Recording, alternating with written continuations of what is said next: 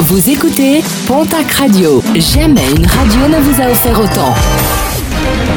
L'information locale à midi, c'est sur Pontac Radio. Bonjour Jean-Marc Courage-Sénac.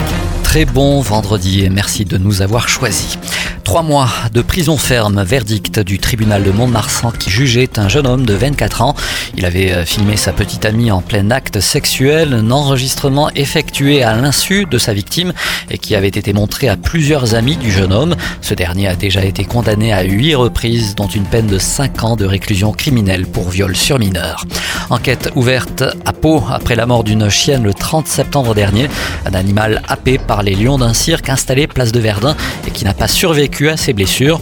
La propriétaire de la chienne a déposé plainte. Quant aux responsables du cirque, ces derniers affirment que toutes les règles de sécurité étaient bien respectées, mais que l'animal non tenu en laisse a traversé les grilles de la cage dans laquelle se trouvaient les fauves. À l'Escar, la fermeture du pont de Lousse en urgence à l'issue d'une inspection, l'ouvrage présente des signes de fragilité et devra donc être fermé dès ce vendredi à la circulation automobile.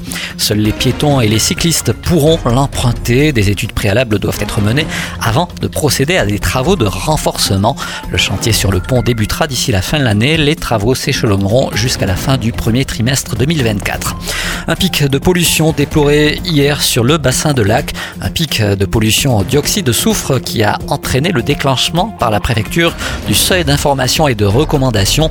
Seuil dépassé sur les communes de Maslac et de Lagor. À Moinx et Lac, les concentrations restaient toutefois dans les normes.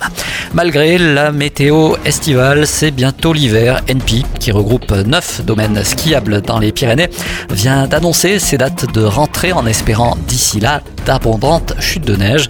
Le 2 décembre, les stations de ski de Cotteret, Peyragudes, Pio, Grand Tourmalet, Pic du Midi, Luzardiden devraient ouvrir leurs portes. Gourette devrait suivre une semaine plus tard prendre des risques pour éviter que les autres n'en prennent. Tel est le travail de Kevin et Pascal Dragotto. Cascadeurs professionnels, le père et le fils réalisent chaque semaine des crash tests pédagogiques à destination des collégiens et des lycéens pour sensibiliser au port du casque et de la ceinture de sécurité. Une action menée mercredi dernier auprès des élèves de 4e et de 3e de deux collèges de Pontac. Didier Larazabal, maire de Pontac, au micro de Julien Todt. Notre volonté, c'est de mettre en avant le piéton sur Pontac et le vélo. Donc, il était important de montrer aux enfants, à travers le crash test, qu'il fallait être très vigilant avec son scooter, avec son vélo, mais aussi quand on est, piéton. Donc, ce matin, il y a un rassemblement au stade auquel participeront aussi les pompiers, les gendarmes. Il y aura des simulateurs de deux roues, des simulateurs sur l'alcoolémie. À noter que le crash test a été filmé et qu'il sera prochainement disponible sur la chaîne YouTube du cascadeur Pascal Dragotto. Et puis en cyclisme, le tracé du prochain Tour de France sera dévoilé le 25 octobre prochain, mais déjà quelques infos auraient fuité. Une grande boucle qui euh, verra deux étapes dans la région le 13 juillet prochain entre Pau et le Plat d'Adé à Sanary et le lendemain jour de fête nationale entre l'Oudinvielle et le plateau de Beille.